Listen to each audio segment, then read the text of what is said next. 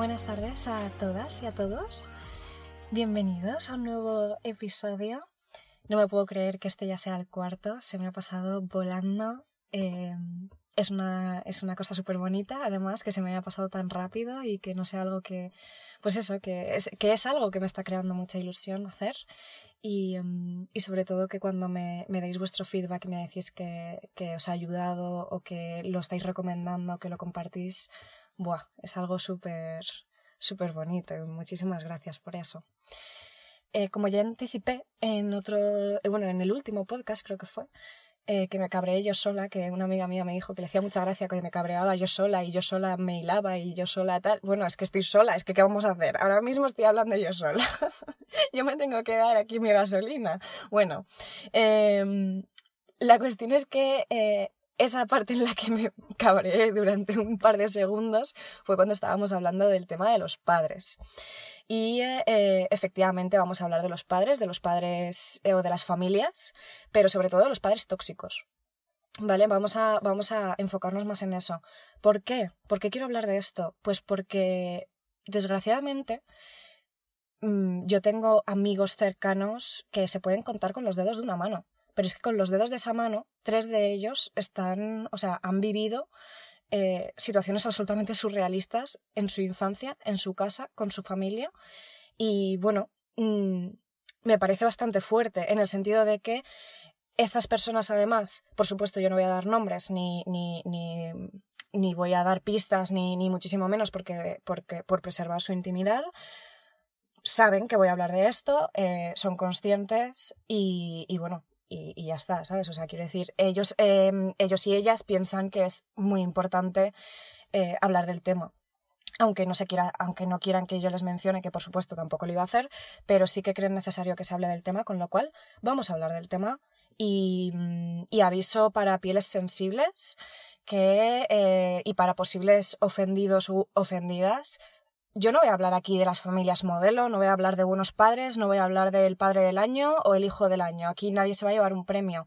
No estamos en eso. O sea, ya habrán momentos de agradecer, ya habrán momentos de ver esa. Mm, de, mm, de, ver ese tipo de, de, familia y ese tipo de estructura, pero, pero no, no es este podcast. Con lo cual, si tienes una familia estupenda, estás súper feliz, la verdad es que te animo a que escuches esto para que sepas que quizá no es que no sea lo normal, sino que hay muchísimos casos diferentes al tuyo, pero en caso de que te vaya a ofender mucho salir de tu burbuja, no escuches este podcast. En caso de que quieras saber cuál es la realidad de muchísimas familias, pues mm, escúchame porque si quieres, por supuesto, porque, porque tela, tela. Em, cuando hablo de padres tóxicos, eh, no son padres con los que no nos llevamos bien y de vez en cuando tenemos una pelea, que eso básicamente es, yo creo que todas las familias del mundo. O sea, no me creo que ninguna familia discuta, no me creo que ninguna familia tenga problemas. No estamos hablando de esto, yo estoy hablando de realmente una, una familia desestructurada o una familia con grandes problemas de comunicación, porque mm, y muchas veces no porque se comunique, sino por la manera de comunicarse. O sea, tengo eh, tanto casos de cero comunicación, 0.0, porque mm, no es necesario, al parecer, pero después vienen todos los reproches del mundo, lo cual a mí me fascina, y luego eh, la otra parte que es muchísima comunicación, pero una comunicación súper dañina, nociva a todas luces y que no le hace bien a nadie. Y al final, eh, yo, bueno, me estoy adelantando ya a las conclusiones finales, pero es verdad, al final, mm, o bien eh, son personas que se han, bueno, evidentemente a la, a la primera que han tenido la oportunidad se han ido de su casa para poder vivir su vida y ven a, sus, a su familia, ven a, ven a sus padres cada X tiempo de forma em, muy esporádica, o bien directamente se ha cerrado esa relación para siempre. ¿Cuál es mi opinión? Pues eh, para mí, yo creo realmente en, en la familia como, como creo en la familia. A ver, esto suena muy el padrino, ¿no? Pero, pero sí que es verdad que, que, a mí me importan, a mí personalmente sí me importan muchísimo los lazos de sangre. Creo que. Mm, bueno, probablemente lo creo porque es mi situación, de, de, que, de que en mi caso soy afortunada de tener muchos hermanos y, y, de, y, y de poder compartir muchas cosas, pero es verdad que, que, bueno, que para mí la familia es algo muy importante. Y en general la familia es algo muy importante para todo el mundo, porque, jolín, es algo que, bueno, básicamente desde cuando somos pequeños somos absolutamente dependientes de ellos, con lo cual para lo bueno y para lo malo, todo, absolutamente todo lo vamos a mamar de, eh, del mismo núcleo y del mismo sitio y vamos a copiar los mismos comportamientos o nos vamos a alejar de los mismos comportamientos. Pero en general siempre tú primero copias porque es lo que estás aprendiendo y luego ya cuando tienes un poco más de conciencia, cuando ya eres un poco más adulto, eh, cuando dejas un poco ya más la infancia, tú ahí ya empiezas a ser más consciente ¿no? de, de, de, quién eres tú, de qué es lo que tú quieres y de si te quieres alejar completamente de ese modelo familiar o lo quieres copiar, que es algo además de lo que yo hablo bastante con, con, con mi psicóloga. Em, hay muchísimas familias. Esto, lo primero, es un mensaje de. Mm, hay muchas familias y, probablemente habrá mucha gente que me escuche cuyo caso sea este, y lo siento muchísimo. Hay muchas familias que son perjudiciales para nosotros, para, para nuestro desarrollo personal y para, no, y para, mm, para nuestra capacidad de gestionar emociones y gestionar eh, la vida en general. Pero desde que somos muy pequeños, ¿vale? Ocurren varias cosas. Lo primero es, primero, etapa de idealización, que es cuando tú estás, cuando eres pequeño, eres un niño y tus padres son los mejores del mundo, aunque sean, aunque te, aunque pase lo que pase, son los mejores del mundo, y luego viene la hostia, ¿no? En general. Pero también puede ser que directamente desde la adolescencia hasta la juventud y ya em, eh, cuando ya eres más adulto, te veas que en 20 años lo único que puedes ver, o, mm, imagínate que tienes 30, pues en 20 años lo único que has visto ha sido eh, unos problemas emocionales de ellos sin resolver, brutales, que han intentado volcar en ti constantemente, lo cual es horrible. Em, y, eh, y, y, evidentemente se lo tendrían que mirar, pero este tipo de padres no se lo van a mirar nunca, porque normalmente cuando, si estamos hablando de padres tóxicos, son padres que no escuchan. Sea, a mí esto me parece súper importante. No escuchan, imponen. Las conversaciones son unilaterales casi siempre. Es decir, yo te mando, yo quiero, yo tal, yo cual, pero, o sea, siempre además es con el yo, nunca es, mm, y si te hablan del tú, nunca es pensando realmente en lo que tú necesitas, ni preguntando ni averiguando qué es lo que tú quieres, qué es lo que tú necesitas, siempre es desde la imposición o desde el lugar de superioridad, desde un lugar jerárquico, absolutamente. Em, y, también el paternalismo, eh, que es bastante redundante porque estamos hablando de los padres, pero es verdad, padres paternalistas hasta el punto de decir eh, de, que siempre te tratan como si fueses un niño pequeño, como si siempre fueses una niña pequeña que no tiene mm, poder de decisión y que como siempre, porque eso es así, si tú y tu padre o tú y tu madre os lleváis 30 eh, años, os vais a llevar 30 años hoy, mañana y dentro de 10 años. Entonces, como os vais a llevar siempre los mismos 30 años, tus padres deciden que es una buena idea tratarte siempre como si fueras imbécil. Bueno, pues no, evidentemente la gente crece, la gente evoluciona y sobre todo si habéis intentado hablar con ellos y decirles, oye, esto no me hace bien, esta forma de comunicarte conmigo me hace daño y no cambian, no reflexionan, no, no se disculpan porque... Hoy, em, una cosa voy a decir, no conozco a un solo padre, esto es así, y hablo de padre masculino, no conozco a un solo hombre que pida perdón. O sea, es una cosa que a mí me fascina. O sea, mmm, ningún hombre pide perdón. Sí que conozco a muchas madres que han pedido perdón a sus hijos, pero padres, cuando hablo con mis amigas, em, con, mis amigas y, conocidas, ¿eh? O sea, si sale el tema, si... Los padres piden perdón de una manera Mm, muy sutil. O sea, te piden perdón eh, comprándote algo, te piden perdón regalándote algo, te piden perdón eh, eh, halagándote, te piden perdón igual con un piropo, te piden perdón porque te están, te, te, empiezan a tratar de una manera como muchísimo más amable y así es como ellos piensan que te están pidiendo perdón, pero no te están pidiendo perdón. O sea, a ese, a esa frase de lo siento, me he equivocado como el rey, esa frase ahí ellos no llegan. O sea, de verdad, os lo digo, no conozco un solo padre que se disculpe, lo siento, lo he hecho mal. O sea, lo he hecho mal. A ninguno. Y me parece esto súper fuerte. Y habría que mirárselo, sinceramente. Y si mm, hay padres eh, que me escuchen, por favor. O sea, es importantísimo. O sea, nos enseñáis constantemente a que tenemos, bueno, los padres, los padres tóxicos también en realidad, ¿no? Porque al final son valores. Quiero decir que sean tus padres tóxicos no significa que no tengan valores. Y muchas veces es, pues al ser buena persona, a tal, a cual, pero luego no os aplicáis el cuento. No, aplicaos el cuento, por favor, porque podéis hacer sufrir muchísimo a vuestros hijos. Y yo todo esto lo estoy generalizando mucho, pero es que si empezamos a hablar em, de forma más eh, detallada, los padres de, estos tres amigos, amigas que tengo, em, es muy heavy, o sea, es ha sido un maltrato hay casos en los que ha sido maltrato mm, psicológico a saco y hay otros en los que ha sido maltrato físico y psicológico. Y os estoy hablando de, mm, de 15 años para acá. O sea, no os estoy hablando aquí de los años 40 ni de, ni de una época en la que los padres, fíjate, porque era lo normal. No, no, no, os estoy, hablando de hace nada, de, em, de que efectivamente han llegado a las manos, además, por supuesto, de todo el dolor psicológico que han hecho, porque ¿qué, duele más, lo físico o lo psicológico? Bueno, eso es un debate. Mm, a mí me rompe más lo psicológico, yo creo, a que me levantaran la mano, pero también pienso que si alguien me levanta la mano, probablemente, eh, eh, bueno, pues es que sería un antes y un después. Pero bueno, no sé, no me quiero meter en, eh, no me quiero meter solamente, digamos, en el maltrato físico, sino que mm, la realidad es que hay muchos padres que ejercen ese tipo de autoridad sobre sus hijos y nosotros no tenemos las herramientas para enfrentarnos a ellos porque pensamos que, em, que, o sea, nos, nos o sea, al perdón por, por titubear tantísimo, pero es que me, me cuesta un poco trasladar esta idea en el sentido de que si a ti tus padres desde que eres pequeño no te enseñan a gestionar las emociones, si a ti tus padres desde que eres pequeño no te dicen que llorar está bien, que puedes comunicarte, que las cosas que no te gustan no pasa nada si las dices, que nadie te va a juzgar, que estás en un entorno seguro, que mm, si te dan un, si te hacen algún comentario o alguna observación va a ser para ayudarte, pero nunca para perjudicarte. Si tus padres lo único que hacen es imponerte constantemente sus ideales, sus pensamientos, no te dejan espacio para pensar, para respirar, al final lo que pasa es que ese niño o esa niña em, crece con un complejo, además de muchos traumas que se pueden crear de ahí, con un complejo de inferioridad, como que su opinión no tiene ese peso, nunca va a tener ese peso, nunca va a ser tan válida eh, como la que pueda tener otra persona. Y eso les va a afectar después, tanto en sus relaciones en el, instituto, en el cole, en el instituto, en el trabajo, en todo.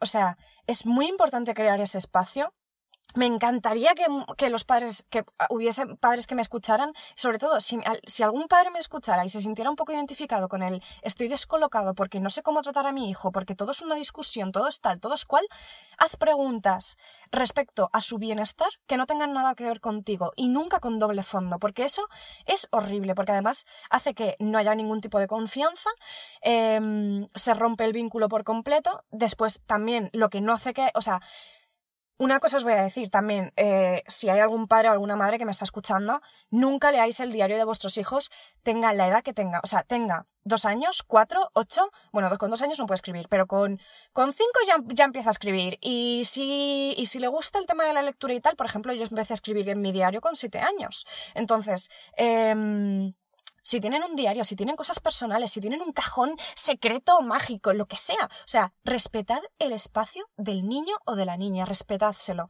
Si lo vais a leer, además os digo una cosa, es que si vais a leer, si aún así pensáis que es súper importante controlar absolutamente todo el entorno de, ese, de esa criatura, porque aún es muy pequeño, porque es que tiene 13 años, es que fíjate, es que aún ahora se está desarrollando, es que tengo mucha mm, incertidumbre, mucha inseguridad porque no sé con quién va, qué hace, qué tal, qué cual.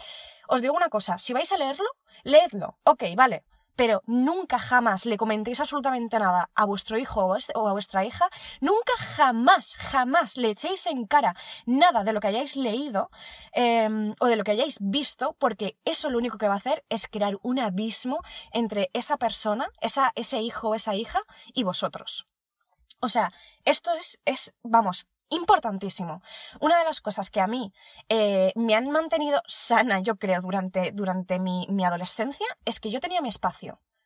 Y tengo amigas y, y, y bueno, tengo, tengo mucha gente cercana, no, no solamente estas tres personas que han vivido en entornos eh, súper hostiles, sino que tengo realmente muchas amigas a las que cuando yo me acuerdo perfectamente de ser pequeñita o de ser adolescente y de no tener ningún tipo de intimidad y tenían una ansiedad y, y, un, y además el hecho de aprender a mentir tan pronto. O sea, claro, todo era una mentira, porque ¿para qué? O sea, ¿para qué te voy a contar? La verdad no te la mereces. Es que el niño, la niña, el adolescente, el adolescente, el joven, Mm, no te debe nada como padre. Esto tiene que quedar muy, muy, muy claro. No te debe nada. Tú estás, tú tienes una responsabilidad y unas obligaciones como padre o como madre. Ese niño a ti no te debe absolutamente nada y no te pertenece. Eso es muy importante.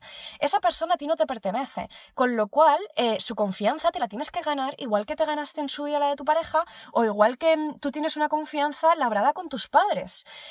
Pero ese niño, eh, con los padres me refiero a los abuelos, ¿no? De, de, de, a los abuelos. La cuestión, mm, esa confianza se tiene que ganar. Esa confianza no existe porque sí. No existe porque yo tengo el derecho de tener toda tu confianza y de que me cuentes todo y de opinar de todos los aspectos de tu vida porque eres mi hijo, porque eres mi hija. No, no es verdad. O sea, somos personas completamente... Em, eh, diferentes, eh, individuales al final, con sus pasiones, con su, con, con, con su intimidad, que habrá gente que, que, que, no tenga una necesidad de tener intimidad y que sea, o sea, o, es un grado de intimidad muy grande y que, y que comparta mucho y sea súper extrovertida, que en general viene de núcleos familiares, la verdad, muy, muy estructurados, pero luego hay gente mega reservada y luego hay gente que, que, su intimidad es algo eh, absolutamente sagrado porque realmente han visto que su intimidad ha sido em, bombardeada constantemente por sus padres. Es que los padres, una mala relación con tus padres te puede perjudicar de por vida. Y hay muchísimas familias así. No voy a decir la mayoría, porque lo, primero, no quiero pensar que es la mayoría y no tengo ni idea, pero si yo, por ejemplo, en mi entorno tengo tres amigos, no significa que yo aquí sea la, mm, persona que va, a implantar la estadística en España, pero si cada uno de nosotros que estamos, eh, bueno, cada uno de vosotros, mejor dicho, que estáis escuchando este podcast, también tenéis amigos o vosotros mismos tenéis problemas familiares muy graves de comunicación, entonces ya estamos hablando de porcentajes muy altos y estamos hablando de qué está pasando, por qué los valores familiares están tan machacados, por qué mm, no, hay, no hay esa confianza, qué está pasando en el mundo para que la diferencia generacional esté creando tantos problemas em, emocionales y familiares entre las personas. O sea, una cosa es que yo tenga problemas con mi familia, pero otra cosa es que mm, la mitad de la ciudad tenga problemas familiares eh, graves. Graves. ¿Vale? Eh, haya falta de comunicación, hayan gritos, insultos, eh, vejaciones, mm, críticas. Em, eh, críticas mm, constructivas, no, lo otro. críticas que no aportan absolutamente nada. Mm, bueno, que te levanten la mano, que eso a mí ya me, parece, me parece increíble llegar a ese punto. Pero bueno, es que también me parece increíble llegar al punto de insultar, o me parece increíble llegar al punto de chillar, eh, o chillarte con alguien. A mí me parece increíble. Las, las pocas veces que, que he llegado a, a, a, igual levantar la voz cuando la otra persona me ha dicho me estás levantando la voz, es que lo natural es que digas, vale, perdón. Y sigues discutiendo, pero ya no sigues discutiendo en esos decibelios. Y viceversa. O sea, eso para mí es un poco más lo normal. Pero mm, no estamos hablando de eso, repito, estamos hablando de situaciones en las que te quieres ir de casa a la primera de cambio. O sea, Mm, si hay alguien que nos está que bueno que, me está escuchando en este momento eh, que sepas que, que, ese entorno no no o sea que sean tus padres no les da derecho a tratarte de esa manera. Si tienes mm, muchas inseguridades o te ves muy perdida o muy perdido muy confuso o te sientes además falto o falta de amor porque piensas que que mm, que, nadie te va a querer porque en tu, en, tu, en tu familia pues no te han querido bien, básicamente, no te han querido nada bien y piensas que nadie te va a poder querer, de verdad, intenta em, intenta buscar herramientas tipo, eh, eh, y las redes sociales de hecho pueden ayudar o pueden perjudicarte mucho, pero yo creo que en este caso también te pueden ayudar porque puedes conectar con gente que está en tu misma situación. Si puedes ir a terapia, yo pues por supuesto lo voy a, lo voy a decir siempre como primera opción, ve a terapia, ve al psicólogo, ve a la psicóloga.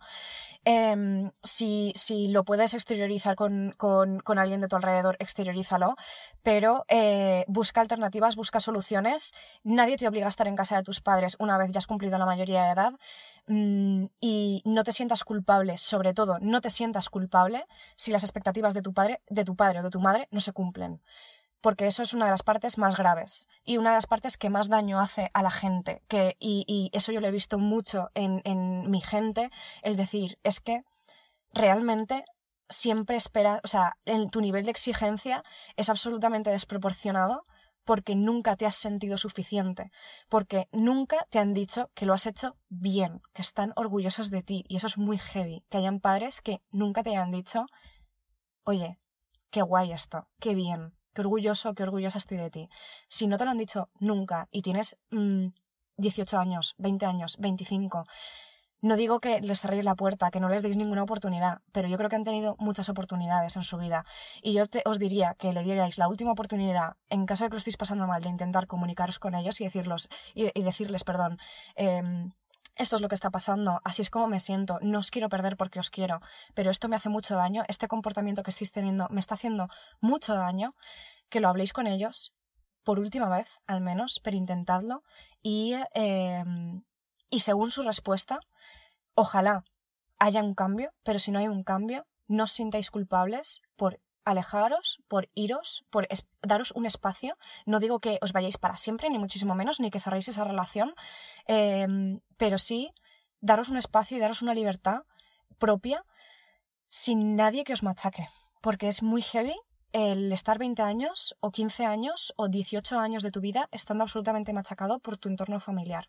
Eso no lo, no lo debería vivir nadie, porque esa gente básicamente, para empezar, no debería haber tenido hijos si, si mm, tenía tan poca idea de lo que es la responsabilidad afectiva y de lo que es, eh, bueno, y de lo, que, de lo que necesita un niño o de lo que necesita una niña no debería haber tenido hijos, y lo digo así. O sea, claramente no debería haberlos tenido, porque lo único que han hecho ha sido crear traumas, dolor em, y un montón de complejos a, esa, a ese joven o a esa joven. Y, no es vuestra culpa. Sobre todo quiero deciros, no es vuestra culpa si esto ha sucedido, si es sucede, no es vuestra culpa. Eh, a mí este tema me, me, me, toca y me pone muy sensible por el hecho de que he visto a gente mm, a la que quiero muchísimo sufrir muchísimo, sufrir mucho, mucho, mucho, de verdad, eh, porque, porque se sentían una mierda, porque no habían tenido una buena infancia. Y es que, de verdad, es que eso es, o sea, es tan real y, y, sobre todo me da tanta pena que no sea una persona excepcional la que haya pasado por mi vida y me lo haya dicho. Es que he conocido a estos tres casos de cerca, pero es que he conocido también a, o sea, de, de, hablar con gente y que, y que te cuente o de oídas o lo típico, pues que estás en, en, el instituto y tus amigas tienen problemas con sus padres y te cuentan lo que pasa y a ti te parece eh, si, en tu familia eso no pasa, tú lo ves desde fuera y dices, hostia, a mí esto me parece muy heavy, ¿no? O, o a mí me ha pasado de ir a casa de, de esta gente que es, que es, maltratadora emocional, estos padres, y, y, y, a mí me trataban absoluta, o sea, a mí me, me trataban como una princesa, y, lo, y lo, lo, lo, que hacían constantemente era comparar, me comparaban constantemente con sus hijos, y a mí eso me dolía muchísimo, porque ellos tampoco sabían nada de mí, no me conocían de nada, no podían compararme, pero lo hacían